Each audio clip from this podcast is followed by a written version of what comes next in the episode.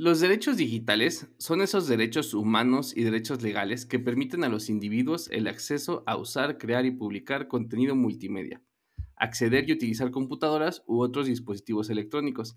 Este tema podría parecer aburrido. Muchas veces cuando pensamos en cosas tech con leyes pensamos en libros grandes y aburridos. Y la verdad es que tech se basa un montón en las legislaciones existentes, pero secciones específicas son las que tienen que ver con tech. Ahora que millones de personas necesitan Internet, se ha trabajado en comunicar y en legislar sobre los derechos digitales y de eso hablaremos hoy. Bienvenidas y bienvenidos a Chile Molitech, un podcast donde yo, Mariano Rentería, busco hablar sobre temas de tecnología con un enfoque y cariño especial a temas de TI. Y bueno, pues en este episodio vamos a hablar, como decía al principio, de derechos digitales y tenemos una super invitada. Ella es Agneris Sampieri. Es abogada por la Facultad de Derecho de la UNAM, ha trabajado en organizaciones civiles como R3D, la Red de Defensa de los Derechos Digitales, también en despachos internacionales como White and Case y ha sido consultora externa de varias empresas de tecnología. Actualmente es analista de políticas públicas para Latinoamérica en Access Now y se relaja haciendo box los domingos y jugando en una liga de quemados, que aunque ustedes no lo crean, sí es un deporte. ¿Cómo estás, Agneris? Buenas noches, bienvenida. Bien, muy buenas noches, Mariano. Aquí ya saliendo de hoy toco box, entonces ya vengo ah, súper relajada para, para hablar de, derechos digitales. Eso es lo divertido. Ah, sí, sí, está muy, está muy divertido e interesante. Y como, como les decía al principio, pues de acuerdo a Wikipedia, ¿no? Los derechos digitales son estos derechos humanos y derechos legales que permiten a los individuos el acceso a usar, crear, publicar contenido en multimedia, o sea, el acceso a utilizar el Internet y los dispositivos electrónicos. El concepto está relacionado con la protección y promoción de los derechos existentes, como el derecho a la privacidad, la libertad de expresión, en el contexto de las plataformas digitales, especialmente en el Internet. Leyes de múltiples países lo reconocen como el derecho a acceso a Internet. En México, por ejemplo, han habido en los últimos siete u ocho años varios temas que han estado en la boca de quienes trabajamos en tech, por ejemplo, la ley de censura, el gobierno espiando a periodistas con el software Pegasus, la ley Olimpia, el Internet neutral y el derecho a protección de datos de los menores del Internet. Todos estos temas, como les decía al principio, pues parecen legaloides o aburridos, pero son claves para todas las personas, no solo para los que trabajamos en tech. Y también es importante decir que es probable que nosotros debemos ser los que más lo entendemos para poderlos explicar y entender cómo afectan a otros. No sé, ¿cómo, cómo ves la intro al tema, Agneris? Ahí, como te decía antes de entrar, le raspé poquito porque la verdad es que el tema está enorme. Pues en realidad los derechos digitales surgen mucho, como ya lo dices, ¿no? De derechos que convencionalmente veíamos fuera de línea o en el mundo real, por llamarlo de alguna manera, y que con el paso del tiempo se han ido extrapolando también a lo que es el entorno digital. Ah, entonces, así como hay libertad de expresión y la gente puede salir a las calles y la, la gente puede salir y tocar música en la calle, aunque Sandra Cuevas diga que... O bailar, sí. O bailar, sí, claro. O sea, aunque la gente tenga ese derecho de reunión pacífica y, hacer todo ese escándalo que a Sandra Cuevas no le gusta, pues así como sucede en el kiosco morisco en Santa María la Ribera, también sucede en Twitter, también sucede en Internet. Entonces, la gente tiene esta, esta libertad de ejercer su expresión, no solo en el mundo real o físico, por llamarlo así, sino también en lo que es toda esta virtualidad a través de la cual día con día se va también, pues, volviendo una misma con lo que decimos, entre comillas, real. O sea, lo virtual ya es parte de nuestra realidad. Y esto es un ejemplo con la libertad de expresión, así también con nuestra privacidad, la inviolabilidad de nuestras comunicaciones. Y desafortunadamente, así como tenemos el ejercicio de estos derechos, también han surgido mecanismos a través de los cuales se cometen conductas ilícitas utilizando como medio estas herramientas digitales. Sin embargo, no es que estemos frente a un nuevo delito, ¿sabes? que, también de repente eso sirve mucho como justificación de la diarrea legislativa que ya quieren volver delito mil cosas. Es como, no, a ver, esto ya, esto, esto ya sucede en el mundo real y el hecho de que suceda en, el mundo digital, pues no, o sea, no, no lo vuelve un delito nuevo, sino que el medio, el medio es el que cambia, pero el hecho, la conducta sigue siendo la misma. Así que, pues los derechos digitales surgen mucho, mucho de ahí, de los derechos que tienen las personas de ejercer sus libertades y de que éstas sean respetadas en el entorno digital, no únicamente en el entorno físico. Sí, creo que lo, lo, dices muy bien, ¿no? O sea, creo que la tecnología, el Internet y muchas cosas han facilitado y, roto barreras, ¿no? Por ejemplo, como, como decías, ¿no? Tanto los delitos, por ejemplo, vamos a decir, la pornografía infantil. La pornografía infantil tiene años existiendo, ¿no? Los delitos de acoso tienen años existiendo, perdón. Y por una parte, pues, pues se enfrenta, muchas veces se habla de la privacidad que te puede dar el Internet, ¿no? El, eh, muchas personas tanto ser anónimas y por ahí a lo mejor esta otra ley que quería pues que casi casi que todos nos registráramos con huella y, datos este, biométricos para decir eh, quién soy en Internet y así poder perseguir ciertos delitos, pero bueno, ¿quién custodia nuestros datos? ¿no? Y por ahí se volvió ese otro de los temas, ¿no? Porque sí estamos pues constantemente en ese de qué tanto es tantito y en quién confiamos, ¿no? Porque pues la verdad es que los gobiernos no han, no se han ganado el, el que confiemos en ellos, ¿no? Como para que yo les pueda dar pues mi huella dactilar, mis datos biométricos, eh, incluso ni siquiera ellos los iban a colectar, no los iban a colectar, pues los colectaron finalmente, este, aunque luego les dijeron que siempre no, pero pues quién sabe si los habrán borrado, las compañías, por ejemplo, de telecomunicaciones, los bancos, cosas así, ¿no? No, pues estás dando una, estás ahí en una parte de tu identidad, no, no es como un mecanismo de seguridad eh, tan a la ligera para los bancos, ¿no? Estás, tú estás dando parte de, de, lo que tú eres, o sea, tu iris, tu huella dactilar es, es propiamente tu identidad como persona y te están obligando a que acredites o a que tengas un acceso a ciertos servicios cediendo una parte de... lo que tú eres. O sea, ya no es como una contraseña, ¿sabes? Es como parte de lo que tú eres, lo cual es como completamente desproporcional si, si lo quieres ver desde un ámbito filosófico y desde un ámbito tal vez más eh, contextual con nuestra realidad, lo que mencionas, ¿no? ¿A dónde van a parar esta, estos datos? Y, bueno, sí, esta información, estos datos por un lado, y qué cuidado se les va a dar, ¿no? ¿Qué sucede con, con, esos datos? ¿Qué sucede con esa información? Al final del día no lo sabemos. Muchas veces los entregamos y de repente dejamos de usar los servicios o nos olvidamos o es una, es una política pública que desapareció porque fue completamente ineficiente. ¿Y qué pasó con esa información? ¿Quién sabe? Lo cierto es que, ya lo decías, ¿no? ¿Qué confianza tenemos en nuestras autoridades cuando son las propias autoridades las que se encargan de espiar a periodistas, de espiar a activistas, de espiar a personas defensoras de derechos humanos? No hay ninguna certeza de que el proporcionar esta información vaya a terminar en las manos correctas y peor aún,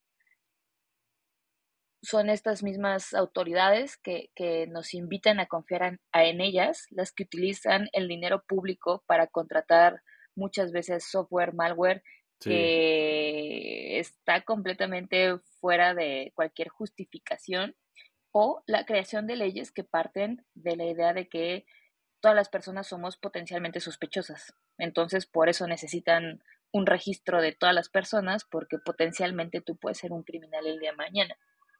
Lo cual, o sea, rompe completamente con esta idea que se tiene de pues la presunción de inocencia.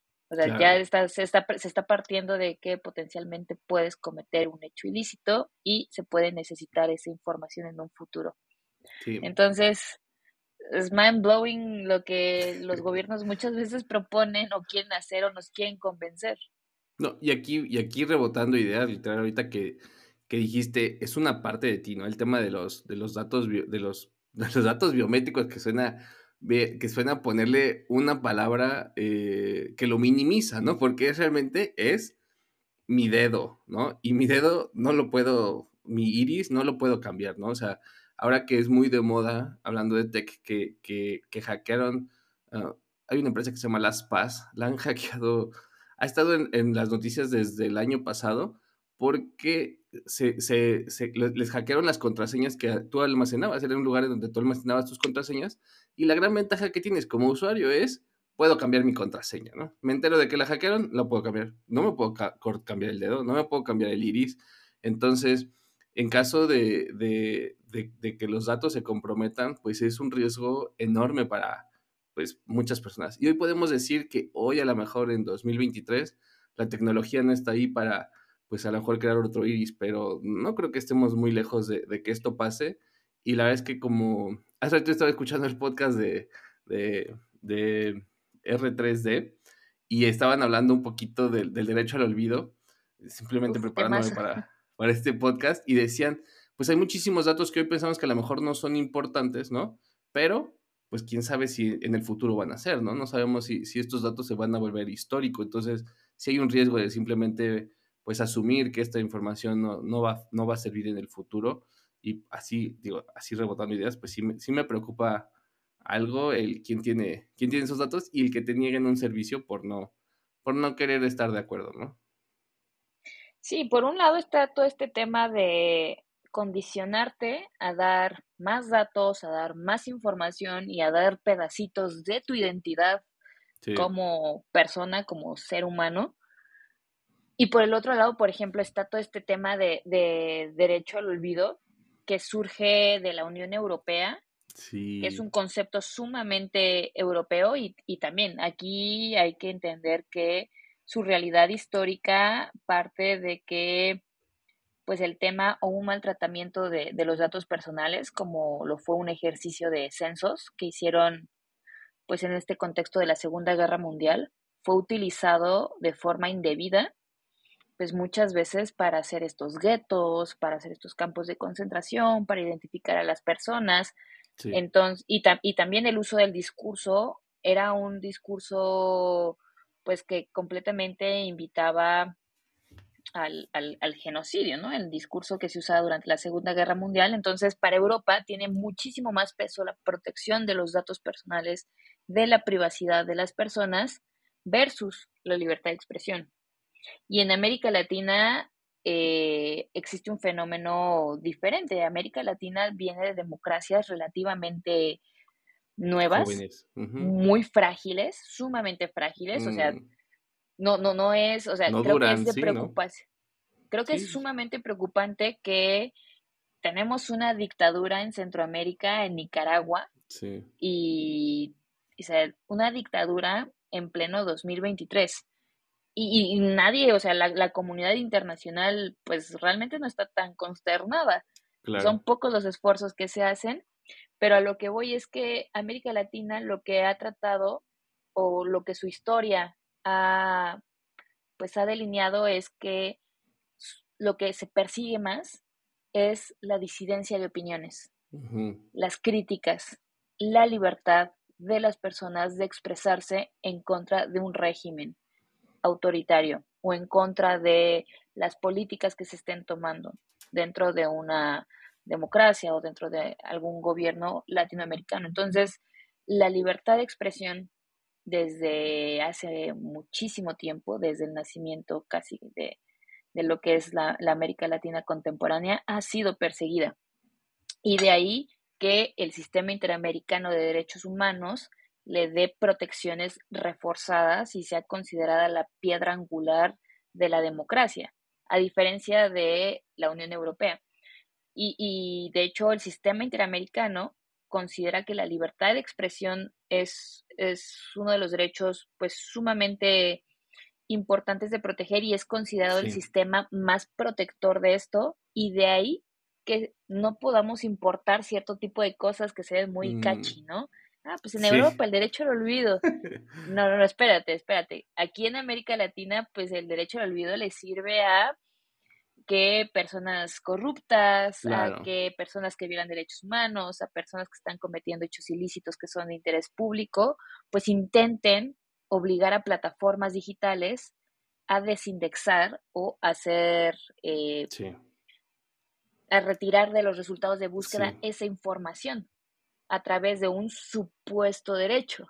Entonces es, es, muy interesante cómo funciona este discurso, ¿no? Te pueden decir que te están dando un derecho, que es un derecho reconocido en Europa, que vamos de avanzada, pero es como, no, no, no, no, no, espérate, espérate, la realidad es completamente diferente. Y de hecho apenas salió un, un, este, un artículo en proceso sobre una empresa que te garantiza a eliminar tu ah, pasado de Internet, de Eliminalia. Y de hecho fue todo este tema me, me, apasiona muchísimo, de hecho fue mi tema de tesis, me dieron mención honorífica, me invitaron a dar clases en la Facultad de Derecho, fue así, fue, fue, fue muy hermoso. Y ver que ahorita está como en auge porque hay investigaciones periodísticas, porque la gente está hablando de eso, porque están habiendo litigios, pues me, me, apasiona mucho y, y me, me, invita como a querer contagiar a las personas, ¿no? De, oigan, sí, está, está padre hablar de esto, está padre que lo entendamos y sobre todo está padre que no nos dejemos ver la cara. Sí, y justo, justo eso te iba, te, quería preguntar, digo, a lo mejor entrando en un, en un tema un poquito más personal, ¿no? Creo que este tema de los derechos digitales, eh, muchas, muchos términos parecen legaloides, ¿no? Como se dice a veces, suenan feo, ¿no? Y, y, hace que muchas personas ni siquiera quieran prestarle atención. Yo me acuerdo que cuando estudié en la universidad, sí vimos algunos de estos temas, pero desde, 2010, desde 2006, perdón, que salí a la fecha, pues muchísimo ha cambiado el Internet, ¿no? O sea, apenas los buscadores empezaban a, a, tomar mucha fuerza, no teníamos estas redes sociales que, que hoy tenemos, no teníamos los algoritmos de recomendación tan poderosos que hoy tenemos, ni todo este tema de que si el bloqueo, si la censura, que si Mark Zuckerberg va a crear su propia este, Suprema Corte de, moderación de los tweets, etcétera. Muchas de estas cosas no hacían. ¿Y, ¿Y por qué tú crees que se habla muy poco de los derechos digitales? Siento que a veces, incluso en las noticias, o sea, eh, pues voy a decir unas cosas feas, ¿no? Tiene más peso un homicidio que a lo mejor, pues sí es muy triste y a lo mejor conmociona, pero vamos a decir, afectó a una, un, un grupo de personas más pequeño que lo que tienen los derechos digitales, que pues la verdad es que en un país con, con tantos millones de habitantes, y creo que más o menos como el 20% de las personas ya tienen smartphone, usan el Internet, pues nos afecta muchísimo estas leyes, por ejemplo, del Internet neutral, del, del, tema del, del, derecho al olvido, y se hablan, pero así, en la última noticia del noticiero de la noche, en la última página del periódico, y como que, como que aburren, incluso en tech, o sea, no se platican mucho, ¿no? Yo creo que es, es un tema que peca, pues que a veces puede pecar mucho de, de, excluir a través del lenguaje, ni siquiera, tal vez ni siquiera conscientemente, ¿no? Pero a través del propio lenguaje que se utiliza, no nos bajamos dos rayitas y queremos mm. parecer o vernos como personas súper profesionales, súper técnicas, y que súper manejamos todos los conceptos mm. y eso vuelve lo que decimos inaccesible mm. para el resto de las personas. Y no es como que el resto de las personas, ¿sabes? Sean tontas. Yo, yo no entiendo los tecnicismos de quienes estudian gastronomía, de quienes estudiaron propiamente tech, o sea, te entiendo hasta cierto punto, pero ya cuando me estás hablando de las matrices y los paquetes y todo eso, o sea, yo ahí ya me pierdo. Entonces, es partir de la idea de que sin decir cosas inexactas, tú puedas compartir en el lenguaje más sencillo estos temas y generar de alguna manera conciencia. Es una, es, es generar conciencia y también invitar de alguna manera a que los medios de comunicación lo vayan retomando porque, pues sí, no es catchy.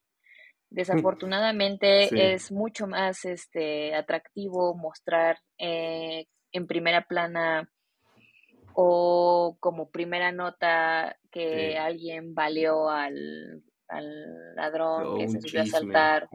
ajá, o sea, ¿sabes? Desde cosas a veces como súper absurdas o que se extienden muchísimo en un tema que puede no tener realmente esa relevancia o de repente ya están pasando videos de las celebridades que no sé qué hicieron, pues sí, o sea, desafortunadamente no, no se acercan como a esta comunidad que también está trabajando mucho a, nivel personal. Me disculpo si, si en algún momento me vuelvo, me, se me, me sale mi, mi, lado oscuro y me pongo súper técnica o súper modo abogada, porque sí hay gente que, que nos esforzamos en volver accesible estos temas porque son importantes, porque nos afectan a todas las personas, porque todas las personas tenemos un celular, porque todas las personas bajamos aplicaciones, porque todas las personas estamos consultando información en los motores de búsqueda y porque no sabemos el día de mañana cómo nos va a afectar esto. Pero para poder empezar a entenderlo, pues necesitamos acercarnos a eh, organizaciones como Access Now, como Artículo 19, como R3D, esto en México, eh, en Access Now también vemos como a nivel Latinoamérica y, tocamos justamente ¿no? los temas de las troll farms en El Salvador y cómo el gobierno de Bukele eh, eh, contrata estas granjas de bots para atacar y perseguir a periodistas que son disidentes y cómo esto ha afectado en mayor medida, incluso ahí hay una parte transversal, ¿no? De género, cómo esto ha afectado en mayor medida a mujeres periodistas. Entonces, o sea, hay como cosas muy interesantes, muy importantes que están pasando allá afuera y que no alcanzamos a ver. Otro tema que está buenísimo es el de las interrupciones en los servicios de Internet. Pasa muchísimo en la India, pasa muchísimo también en Asia, pero también en América Latina está sucediendo. Y en América Latina eh, tienen como sus mecanismos eh, interesantes, ¿no? Mm.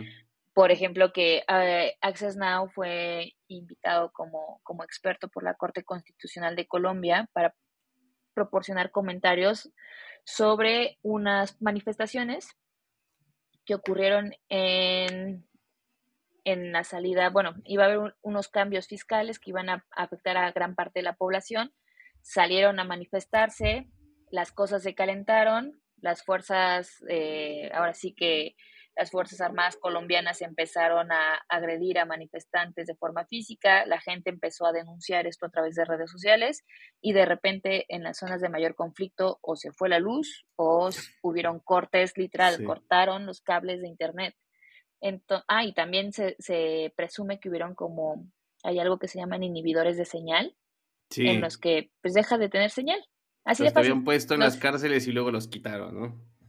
También. O sea, dejas de, dejas de tener señal en medio de un conflicto donde las autoridades están cometiendo abusos y no pueden compartir ni documentar en streaming, por ejemplo, en, vivo, lo que está sucediendo. Y esas son como las interrupciones ¿no? que se han estado documentando más en América Latina, que también se han documentado en Cuba y que de repente ahorita con todo lo que está pasando en el contexto político de Perú, pues hay que estar pendientes. Y también hay que estar pendientes en las elecciones que vayan a suceder en Guatemala este año. Entonces, te digo, existe un sinfín de cosas en los cuales la tecnología tiene un rol indispensable para el ejercicio de derechos o para entender precisamente cómo se están afectando los derechos o la seguridad e integridad de las personas y se quedan de lado porque, pues, ¿cómo, o sea, a veces tú le dices, ¿no? Al del noticiero de las 10 de, oye, vamos a presentar esto. No, ¿cómo? O sea, eso no se entiende, nadie lo va a entender, yo no lo entiendo. es como, date una oportunidad de entenderlo, dense una oportunidad de entender y de, y de cubrirle este tipo de, de notas que son como tan importantes. O, sea, o sea, literal, democracias han, han podido ser, de, o sea, se cuestiona, ¿no? ¿Qué tanto influyó, pues, ahora sí que la moderación de contenidos y el tratamiento de datos que se hizo en, Facebook a, partir de lo de Cambridge Analytica, se cuestiona qué tanto afectó para que Trump quedara como presidente. Entonces, o sea... Y hablando del tema, sí, sí, y, creo que el tema de Cambridge Analytica, si mal no recuerdo, ellos donde primero lo implementan, o sea, e, el, conejillo de Indias fue Latinoamérica y creo que fue una elección en Perú o un país de Sudamérica, o Bolivia creo fue, al cual le metieron un montón de, pues empezaron a jugar mucho con, el algoritmo y dijeron, sí, sí, funciona, o sea, ya, ya lo probamos, sí funciona, ahora vamos a, a, vámonos a la grande, ¿no? Este, y fíjate que yo te quería decir, ¿no? O sea, todos estos, todas estas cosas que me acabas de mencionar, de cierta forma me emocionan, me deprimen, me abruman, eh, porque, o sea, y a, mí, y mí personalmente a mí sí me interesa el tema, o sea, creo que, este, y a veces en América Latina pecamos también de, pues todo este daño que nos han hecho de qué es cierto y qué no es cierto, ¿no? De qué es conspiración, qué cuál, cuál, es una teoría de conspiración, qué realmente ocurrió, y es, un, y es una híjole, es una, es un juego que hemos, venido, es un baile del kiosco morisco que hemos, venido bailando por años porque un periódico publica esto, un comunicador te dice esto, el gobierno te dice su verdad histórica, luego sale un estudio años después, luego un libro, etcétera, y, ya la verdad es que no sabemos qué pasa. Y no quiero irme por ese rabbit hole, pero lo que te quería preguntar era, eh, ¿cómo, ¿cómo encuentras tú motivante el lidiar con todos estos problemas tan complejos y en los que pareciera que a veces no se gana o se avanza, ¿no? O sea, yo, eh, o sea, pasan los años y, seguimos hablando de muchos problemas que, como tú dijiste, ¿no? Yo lo hice en mi tesis, ¿no? O sea, otra vez, otra vez, o sea, ¿qué onda? Eh, ¿cómo, cómo, cómo, te mantienes tú en esto? ¿Por qué, por qué, por qué trabajas en esto, Agnelis? Eh, bueno, eso ya es como toca un poco mi, historia personal, pero hubo un punto de mi vida en el que me interesé muchísimo en temas de seguridad digital y programación. Más bien, eso fue como desde la secundaria, ¿no? Como que desde la secundaria me empezó a interesar muchísimo eso. Me ponía a ver como las claves IP de las personas con las que chateaba, porque me metía a foros y, en realidad yo no sabía quién está del otro lado y era la época de Calderón, entonces todo el mundo podía ser un potencial secuestrador o un potencial narco y, y, tú no sabes, o sea, tú estás discutiendo una caricatura con otra persona que no conoces y pues yo me ponía a ver como, pues no sé, ahí googleaba y encontraba maneras de como cuadrar la IP de la persona con la que chateaba, si ya la podía buscar y entonces me sacaba como una referencia ahí geográfica. Entonces me fui metiendo, o sea, desde muy pequeña me fui metiendo como en estos temas y, y lo que me hizo sentido era, pues voy a estudiar una ingeniería. Entonces me metí a estudiar una carrera técnica en el Poli en programación, que es el paso previo a la ingeniería. Y después de tres años de estudiar programación fue como, bueno, esto no me convence porque no le veo ninguna utilidad o impacto social y no quiero estar, pasar mi vida detrás de una máquina programando eh, bases de datos, bueno, programando cosas que prácticamente son bases de datos para almacenar y tener un sistema de altas, bajas, cambios y consultas. Sí, sí, sí. Era como que mi vida se iba a limitar a eso y dije, no, tiene que haber algo más. Entonces ese algo más fue, bueno, puede ser examen, para la UNAM en la Facultad de Derecho a ver si me quedo. Y me quedé. Entonces fue buscar la intersección entre estos temas de tecnología que a mí me gustaban y el derecho. y mi primer acercamiento a esto fue precisamente los temas de libertad de expresión en Internet, temas de neutralidad, temas de zero rating, que para mí era familiar, o sea, lo entendía y sabía, o sea, sabía que sí había, no sé, por ejemplo, en temas de, de zero rating, claro que hay un tema ahí de discriminación en cuanto a las plataformas que se utilizan. Estás dando favoritismo de alguna manera a ciertas plataformas y eso puede alterar el mercado de formas, más bien, el mercado y la competencia económica, ¿no? Pero eso ya lo vas entendiendo cuando te empiezas a, a empapar de estos temas legales. Entonces, pues tú vas viendo, o, lo que a mí me sucedió es que tuve una visión, sí, de la tecnología y de muchas cosas que suceden dentro de la tecnología en sí misma y cómo el derecho se involucraba en ellas. Por ejemplo, este tema de zero rating y temas de discriminación y tema de competencia económica. pues es sumamente interesante y para mí lo que, lo que me da vida, lo que me mantiene mucho en esto es, por un lado, creo firmemente en defender los derechos humanos de todas las personas en el entorno digital, por muy incómodo que sea, por muy poco atractivo que sea, por muy poco entendido incluso, o que sea como, ¿sabes? Tal vez somos como, es aburrido, pero porque no se entiende, desafortunadamente porque no se entiende, porque no se ha llegado a esa generación de conciencia, porque en América Latina pasan cosas más importantes, ¿no? Que son desaparición, desapariciones forzadas, que son este, ejecuciones extrajudiciales, que es la tortura. Y en realidad no es como que esté peleado, no se trata de que haya derechos más importantes unos que otros, sino que se ha cuadrado de alguna forma este pensamiento para creer que eso es lo único importante y no es así. O sea, creo que, creo que en la agenda, creo que en las cabezas de las personas hay espacio suficiente para entender que los derechos digitales son tan importantes como cualquier otro derecho y creo que se está logrando, sigue siendo, sigue siendo como un trabajo constante, pero eh, a lo largo de los años he visto que la gente comienza a hablar más del tema de los datos, que la gente comienza a cuestionarse más antes de darle más información a sus bancos, ¿no?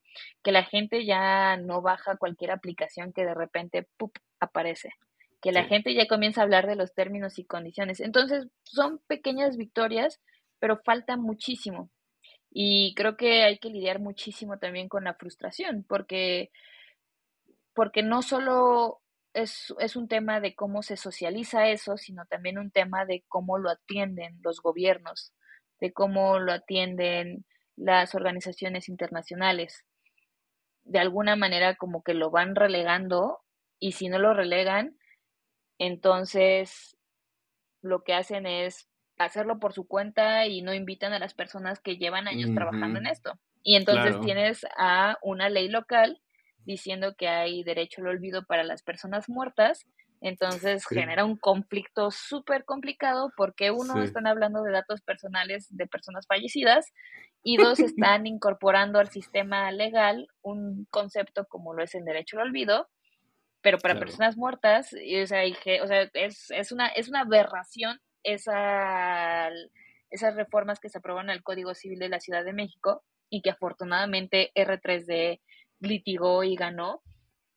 Pero pues sí, o sea, la gente muchas veces, no sé si es por mala onda o si es por ignorancia, pero cualquiera de las dos está mal, porque no invitan en estas discusiones a las personas que efectivamente conocen estos temas. No se tiene la humildad suficiente para invitar a un diálogo abierto. Y no hablo solo de sociedad civil, también muchas veces estos debates tienen que ser con múltiples personas, o sea, gente en tech, empresas, academia, y, y cada vez pues también se van como mezclando más temas, ¿no? Incluso, o sea, tal vez me estoy yendo, pues no creo que lejos, pero también invitar a gente, cuando se hablan temas de biométricos, pues invitar un poco a las personas que, que hacen trabajo de sociología, de filosofía, porque te digo, es una parte de tu identidad. No, no es un dato común ni corriente, no es, ¿sabes? Un, un conjunto de, de palabras. Es, es parte de tu identidad, parte de tu persona y son cosas que no se pueden cambiar. De hecho, por ahí había artículos de que ya se han clonado huellas digitales, o sea, como que ya se han impreso huellas digitales en 3D. Eh, así que o sea, qué garantía, ¿no? Y mi, mi cara seguramente también ya se puede imprimir y ya puede ser fácilmente escaneada por pues estos aparatos de identificación. Sí, muchas cosas que parecían ser de ciencia ficción ya, ya se vuelven realidades, ¿no? Algunas cosas son más económicas que las otras y, y creo que tienes razón, o sea, fíjate que yo, y, y no es por echarte flores o echarle flores a alguien, pero últimamente mucho de lo que han, de lo que yo he estado viendo que hacen en R3D me, me sorprende, ¿no? Me sorprende de una forma agradable porque yo pensaba que en México y tal vez en Latinoamérica no, no había una voz o una organización que realmente estuviera hablando y que realmente estuviera reportando algo diferente o investigando incluso cosas diferentes que no fueran nada más de, sí, en México la gente sufre en un 15% y pues es triste, ¿no? Y pues sí, es triste, pero oye, pues, ¿qué, estamos haciendo? ¿Qué vamos a hacer? ¿Qué, qué pasa? ¿No? Lo, que hicieron de Pegasus fue, fue padrísimo. Este, creo que no, no, no, fue completamente... y para los que no sepan, bueno, Pegasus era este software que a través de un mensaje de texto en dispositivos iPhone, Android, te instalaban un, un algo que te espiaba, ¿no? Y podían escuchar tus conversaciones, podían acceder a todos tus mensajes, incluyendo los de WhatsApp, que en México nos encanta usar WhatsApp y en Latinoamérica nos encanta usar WhatsApp. Entonces, pues tenían acceso a tus WhatsApp, eh, resumiéndolo muy simple. Y como si se comprobó, pues que a periodistas se los instalaron y, y los estuvieron espiando y es horrible este, pensar. Y, y, además, pues era un, apenas lo parcharon haciendo tanto, o sea, Apple lo parchó apenas hace, hace poco. Samsung, hoy en la mañana estaba escuchando una noticia a Generis de que apenas lo van a parchar en la siguiente versión, eh, porque son cosas que no requieren ni siquiera que le des clic, ¿no? O sea, todo el mundo en tech te dice, es que no, no abras ningún archivo. Pues no tenías que abrir ningún archivo. Y, la verdad es que los teléfonos de, muchos de nosotros son, pues son fáciles de obtener, ¿no? Así, el amigo del amigo de Agneris me va a conseguir su teléfono en, en dos mensajes, ¿no? O sea, es fácil conseguir el teléfono de alguien. Y la investigación que hicieron a mí me pareció muy, muy interesante, muy valiosa, muy a detalle, etcétera. Y de ahí, la verdad es que a mí me, pues me ha gustado mucho todo lo que han estado produciendo. Este, creo que sí han bajado dos rayitas, como decías, en el lenguaje, este, tanto como para la gente, vamos a decirlo, de gente de a pie, que a lo mejor no tienen que entender todo el cómo funciona y el show, y también para la gente como, pues, que, le interesa la parte tecnológica, que le interesa la parte legal, cómo comunicarlo, ¿no? Y, y, se ha pasado de nada más ser estas organizaciones civiles que, pues, hacían encuestas, hacían unos estudios, voy a decir, como de mercado, hacer algo que está participando mucho más. Y la verdad es que sí es, pues es muy agradable ver que esto empieza a ocurrir en, la TAM, ¿no? Todos los ejemplos que me hice ahorita dije, wow, qué padre, ya me, ya me interesé y, le, voy a, le voy a leer más, ¿no? Sí, pues, o sea, realmente R3D ha, sido un proyecto increíble. Mi, mi, formación profesional más importante fue ahí. Yo le tengo un, un gran cariño a la organización, pero fuera de ello es una admiración al, al, trabajo que han hecho y cómo han colocado el tema y posicionado el tema en México. Sí. Y también eh, de alguna manera abren las puertas para otras organizaciones locales que están en este eh, en, otras partes de la región y también colocar como las problemáticas propias de pues de un país, porque al final del día México no es Unión Europea, México no es Estados Unidos y América Latina tampoco. Entonces, de ahí también entra mucho el, el, trabajo de Access, ¿no? Que desde Access está esta oportunidad de, pues, de ir haciendo temas o de ir analizando cuestiones de políticas públicas latinoamericanas y toparte muchas veces con que lo que se quiere hacer es la importación de lo que están haciendo en Europa. Claro. La importación de lo que están haciendo en Estados Unidos. Sí. Y nuestra cabeza o la cabeza de muchas personas dice, pues claro, eso sí ya lo están discutiendo es porque ellos están más avanzados que nosotros. Ya funciona. Y no, no, y ni eso, ¿eh? Sí, bueno, me falta que hacer las comillas, ya funciona, ¿no? Pero es lo que la gente sí, piensa, me, pues. Me, me, o sea, hay, hay cuestiones que, otra vez, que en Europa pareciera que, que, funcionan y han sido como muy aplaudidas y apenas están siendo implementadas y te topas con países de la región que ya quieren implementar uno de los proyectos de trabajo como legislación local. Y es como, no, es que no, no, estás, no estás entendiendo, no, o sea, no, no entiendes que no entiendes. Y es tratar de acercarte también, de hacer mucho, de, en primer lugar, tratar de abrirte al diálogo con, con estas personas y tener un debate donde puedas como compartirle tus, pues tu análisis, ¿no? De por qué eso es inviable en un país de América Latina o por qué eso no puede replicarse aquí y puede tener efectos contraproducentes a lo que tú realmente quieres hacer. Eh, y, y también de repente tienes que estar lidiando con que los gobiernos están contratando software espía. Entonces, y que no hay, o sea, que crean leyes para querer controlar los contenidos que hay en línea, pero no hay leyes que puedan hacer mecanismos de fiscalización, de transparencia y de prohibición para la contratación de software malicioso que pone al alcance de un clic el infectar un celular y convertir tu celular en un espía, porque tienen acceso completo a todo, a todo, a, tu WhatsApp, a tu cámara, a tus micrófonos. Entonces, es estar lidiando con esas situaciones y, y te, te, decía, estos trabajos muchas veces requieren un margen de tolerancia a la frustración bastante amplio. Sí. Porque por un lado tienes que manejar la, la indiferencia, por el otro lado tienes que manejar el estarte acercando y tratarte de, de, dialogar, por el otro lado tienes que estar tratando de comunicar qué es lo que se está haciendo de una forma humana, de una forma que sea accesible para la gran mayoría de las personas y, y existen como un montón de, de ejes, ¿no? Desde temas de privacidad, temas de vigilancia, temas de acceso a Internet, temas de libertad de expresión y moderación de contenidos en línea, temas de violencia de género, o sea, temas también de ciberseguridad, que es una agenda que está sumamente eh, impulsada sobre todo por los gobiernos que quieren como avanzar en esos temas.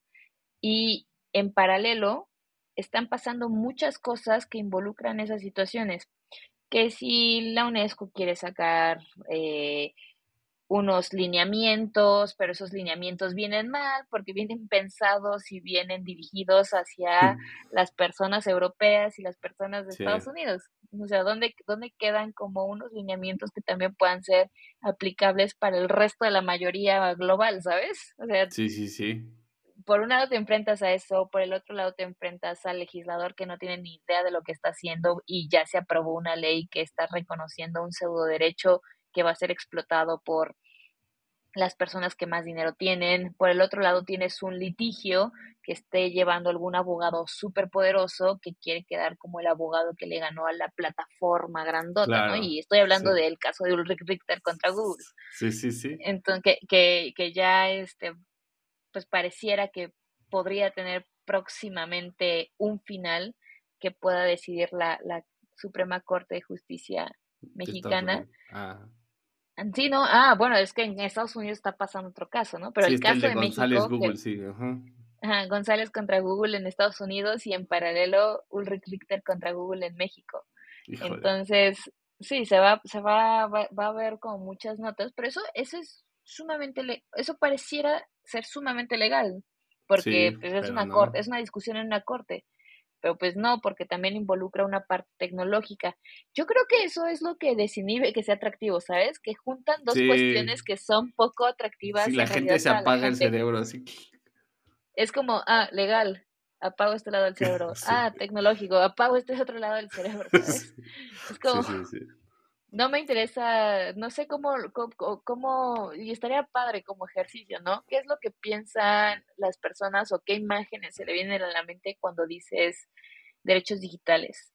O cuando dices el caso de González contra Google versus un caso súper mediático que es el de García Luna, ¿no? Sí. Tienes toda la razón Creo que la gente completamente ya deja de prestar atención a, lo que es, lo que sea que sea González contra Google y las repercusiones que pueda tener frente al odio generalizado que se tiene a García Luna y que quieres verlo pagar y quieres informarte de lo que está sucediendo. E incluso el chisme que genera en el Inter, ¿no? Porque eh, creo que a veces también pasa, y voy, a mejor pensar en, estos, voy, a ponerme en mis zapatos nada más, ¿no? Pero a veces pasa que cuando dices, bueno, pues pareciera que desde afuera, cuando un caso llega a un juez, ya hay muy poco que se puede hacer, ¿no? Ya está como que, ya, avísame en qué termina, ¿no? O sea, Y, ejemplo, ¿no? Y en el caso García Luna, pues es día uno, este, hoy se presentó tal persona, día dos, no sé, o sea, todo, todo el mediático y, en los otros casos a lo mejor pues, pareciera que no, no existe esta, esta anticipación de muchas personas. De hecho, yo, yo platiqué justo el caso de, de, Google contra González porque, porque también ahí falta que los medios mexicanos pues platiquen del, del caso de México, ¿no? Entonces, pues del otro no escucho, así que platico del Estados Unidos porque también no, no, no se comenta lo suficiente, ¿no? No sale Este, con esa... Y del caso de Richter contra Google, que es el caso mexicano, es sumamente chistoso porque los medios de comunicación en México lo abordan como abogado mexicano legal a la empresa. Y es como, a ver, pues, eh, o sea, ¿sabes? No es, no, no, no es David contra Goliat. Este, este abogado tiene, tiene su historia y es como, o sea, lo que está en juego es, es un tema de, en el fondo, es como, bueno, a mí me importa un carajo tu problema y tu vendetta contra Google. Lo que sucede en el fondo es que se puede tomar una decisión judicial que va a afectar la libertad de expresión de las personas, ¿no? O sea, no, ¿sabes? Esto, esto trasciende a ti y a tu batalla contra esta gente y la fama que te quieres hacer como abogado también en estos temas. Va más allá de eso, porque lo que se quiere hacer es responsabilizar a la plataforma por contenido que fue publicado por un tercero. Ya me acordé de Y es como... Sí, no. Sí. Pero o sí, sea, no, no, es, no es propiamente derecho al olvido, pero es justamente, ¿no? o sea, es un campo de cultivo para que exista una remoción de contenidos importantes en el marco mexicano. Sí, que eso es, que eso es lo, lo, vamos a decir, lo duro de los de la cosa legal, que, yo entiendo, no entiendo lo suficiente como, como quisiera, pero de que muchas veces una vez que algo, eh, algo fuerte pasa, eh, un caso se gana, genera esta jurisprudencia, genera este antecedente sobre el cual se pueden desencadenar un montón de consecuencias antes de que otra vez se vuelva a analizar y se vuelva a la mejor a revertir o algo, ¿no? O sea, y entonces, pues por, por o sea, es, es, más lo que le puede generar a él de, económicamente hablando que lo que puede generar al, al, resto de cosas, ¿no? Y es, el, y es el tema de cuando estos casos llegan hasta estas cortes, pues tan altas y, y determinan y, y, van en contra de alguien. Ya me, ya me preocupé a ver qué pasa. Este, pero sí, y creo, y, a ver, y como dices tú, nos apagamos de los dos, de los dos lados, ¿no? No, nos apagamos de los dos lados, pero la forma, aquí, aquí creo que también interviene mucho la forma en la que está siendo comunicado. Claro. Porque la gente cree que está sucediendo algo bueno, cuando en realidad, tras bambalinas, las consecuencias pueden ser severas para acceder a información en un futuro. Porque esto puede ser usado en en los siguientes años como una estrategia para futuras situaciones y sobre todo que si una empresa es sancionada con una multa tan alta, tan elevada como la que le, le, pusieron a, a, Google, al final del día van a preferir bajar cualquier información de la que se trate a correr el riesgo, exacto, a correr el riesgo de que, se les pueda imponer una sanción económica.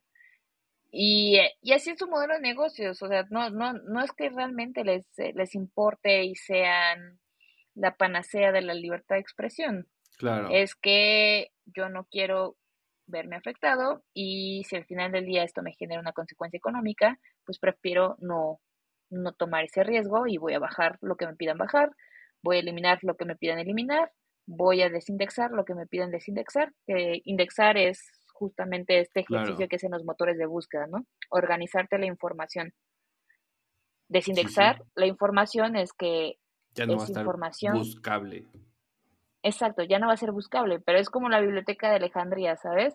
Tú entras a internet y hay un sinfín de información pero la forma de acceder a lo que tú estás buscando muchas veces es a través de un buscador que te organiza toda esa información que está allá afuera para que puedas acceder de forma fácil y rápida a ello. Entonces, si esa información deja de aparecerte en tus buscadores, pues es información que de alguna forma se pierde, se vuelve Sí, que no existe. Aunque exista.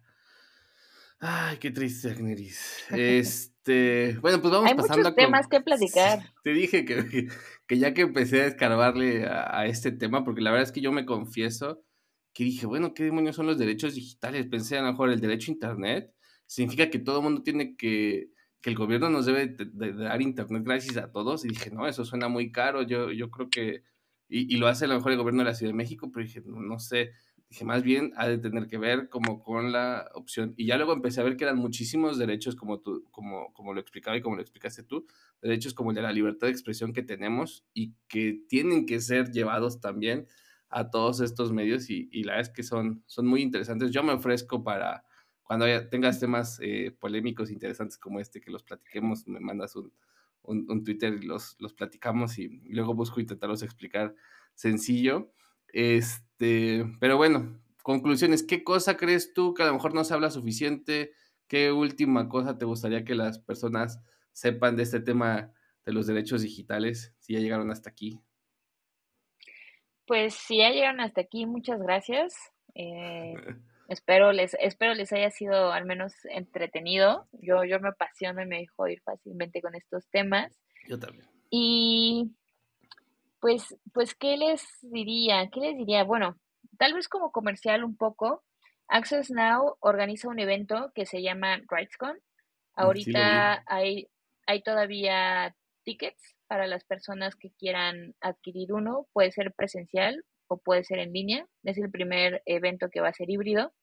Y en este evento van a encontrar eh, conferencias, ponencias, mesas de trabajo muy interesantes en las que se tocan muchísimos temas, desde temas de género, temas de diversidad sexual, temas de educación, temas medioambientales y su intersección con tecnología, hasta pues también eh, la posibilidad de, de escuchar muchas veces empresas, de hacer engage con gobiernos, de escuchar al respecto de diversas iniciativas que están sucediendo en todo el mundo. Entonces, es un evento muy interesante que las personas que estén eh, interesadas en estos temas de los derechos digitales, pues vayan a Costa Rica si deciden ir presencial Sí, y si quieren este y si quieren también más bien si no tienen eh, tiempo dinero para hacer ese viaje pues también está la posibilidad de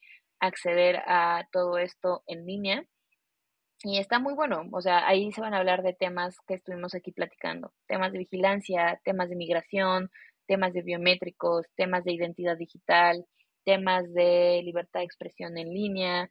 Entonces, creo que ahí pueden tener como un panorama muchísimo más amplio de qué es lo que está trabajando toda la gente en todo el mundo sobre derechos digitales. Y pues no sé, no sé, ¿con qué concluiría? Derecho al olvido es como uno de mis temas favoritos. O sea, te digo, hice una tesis en eso. Entonces me da mucho gusto ver que, que se esté hablando tanto y que sea mediático. Pero también diría que pues le prestemos atención muchas veces a o que vamos con, con, con ojos de, ya sabes, de suspicacia toda la información que hay, pero probablemente Claro. toda la información que está dejando de haber, porque alguna autoridad solicitó la eliminación, porque eh, a una empresa la amenazaron con multarla. Entonces, yo creo que, que se vienen cosas interesantes sobre, eh, pues empezar también a fiscalizar a las autoridades sobre Sí. cómo, cómo pueden hacer estas solicitudes de remoción de contenido, de eliminación de contenido o de desindexación, que es como las autoridades también pueden pedir que se elimine información, que es la información que está siendo eliminada. Claro. No, no lo sabemos porque deja de estar ahí, pero ¿qué Sí. información es la que deja de estar ahí? Claro. Sí, sí, que, que como eh, hablando de este ejemplo, ¿no? De la biblioteca de Alejandría, pues que al menos haya ahí una sección en donde digan qué es, qué es lo que borramos, ¿no? Yo creo que ese tema de la transparencia también falta mucho porque no sabemos nada. Yo creo que este tema de los derechos digitales, eh, me atrevo a decir que va a ser más y más y más importante porque cada, cada, pues cada año, cada mes, eh, cada, cada, cada década, más personas compartimos información en medios digitales, más personas acceden a información, las repercusiones son más grandes de lo que antes le afectaban a, a muy pocos. Entonces, pues yo creo que sí, está, es, es un buen momento para, para clavarse en el tema. Yo los invito a que, a que sigan a Generis, que luego platica de esto, que sigan ahí a Access Now también y, y a R3D, que al menos han sido de los que yo veo que están trabajando activamente en esto y la verdad es que está bien apasionado y a ver, a ver qué pasa con estos dos, dos casos. A mí, a mí sí me gusta hablar de, esos temas, este, me cuesta trabajo entenderlos, ¿no? Porque como que muchos vienen con, con, con, con leyes que se generaron en casos, por ejemplo, el caso de la, de, de, la sección 230, creo, de, de Estados Unidos, son, es, se, se, crearon cuando, no sé, cuando casi épocas de periódicos, y creo que no es el caso, pero o sea, son casos que vienen, como dices tú, que, que, que ya existía la legislación y dijeron, bueno, esto también pasa en, en, tecnología, ¿no? Y a veces, híjole, nos cuesta trabajo atrasarnos para entenderlo y, y, es más fácil, como dices tú, cuando las cosas no son catchy, este, pues a los legisladores muchas veces no les interesa, a los medios no les interesa, o suena padre ese de, de mexicano le gana a Google, ¿no? Y, y también tenemos ese, híjole, ese, sí, ay, sí esa emoción de, y México le ganó a Estados Unidos en esta cosa, el mexicano inventó esto, y está padre, pero hay que tomarlo con dos rayitas de, pues, oye, ¿por qué pasó? ¿Y qué le ganó? ¿Y qué hizo? ¿Y qué, cuáles podrían ser las consecuencias? ¿no? Y no todo es, este, no Google siempre es bueno, ni tampoco el otro, eh, o sea, ese es el tema de la información ahora y de que estamos tan expuestos a, pues, a los titulares, a los clickbaits y todo eso que también nos, nos controlan un poco, ¿eh? Un mucho. Pues yo creo que, eh, o sea, es un tema de, de, ver con curiosidad todo. O sea, sí de, de, tener curiosidad y tratar de saber un poco más, un poco más, un poco más. Y así al final del día te formas un criterio, porque puede que yo no tenga razón, ¿no? Pero lo que te dije te parece interesante y te metes un poco más, un poco más, un poco más y después dices, ah, no, pues es que ahora ya entiendo y, y yo creo A, B y C. Pero entonces claro. tu creencia o tu opinión ya viene de que alimentaste esa curiosidad, de, de, que te pusiste a investigar y de que ya entiendes de lo que estás hablando. Y creo que eso es algo, es algo sumamente bonito y que desafortunadamente no nutrimos porque queremos información rápida, fácil y sumamente accesible. Sí, y luego no queremos pues cambiar ahí, de opinión. Si ya me lo dijo alguien y le creí, ya no me importa quién más me lo diga, ¿no? También. Sí, claro, si ya vi un TikTok y esa es mi fuente, sí. ya no voy a cambiar. O sea, eh. Ya, ya sí, estado en debates donde la fuente es TikTok. Sí, sí, sí, sí. Sí, TikTok made me buy it. Eh, pero bueno, muchísimas gracias a todos. Eh, muchísimas gracias, Agneris, por aceptar la invitación, por haberte animado a participar. Este, no sé dónde te pueden seguir, tus redes, lo que gustes. Yo de todas formas las voy a poner en, aquí en, en, las notas del episodio. Sí, en, en arroba Nerisampi en Twitter, eh, arroba Access Now, arroba accessnow-latam, que es el, okay. el que tenemos en para español. tweets en español. Y pues sí, ahí síganos, está muy interesante, se ven cosas muy padres. Yo tuiteo un poco de todo, pero entre ese todo también tuiteo cosas pues de, que están involucradas con mi trabajo, con temas de derecho y tecnología. Entonces es un gusto verles, es un gusto compartir conocimiento con ustedes y pues también hay un poquito de, de lo mucho que, que converso a veces en mis soliloquios. Perfectísimo, sí. No, pues los invito a que las sigan para que se enteren también cómo le va en el box y en los quemados. Y que nos sigan en el podcast también en nuestras redes sociales. En Instagram y en Twitter nos encuentran como arroba chilemolitech. Yo los invito igual que me sigan en mis redes sociales. Mi handle es Mariano Rentería. Eh, hago TikToks a veces. Más que nada subo este mismo contenido a TikTok. Tú si lo quieren ver allá también. También les pido a ver si por ahí desean este, calificar con cinco estrellitas este podcast en su plataforma favorita. Y bueno, pues si no les gusta el podcast, recomiéndenlo a sus trolls más cercanos.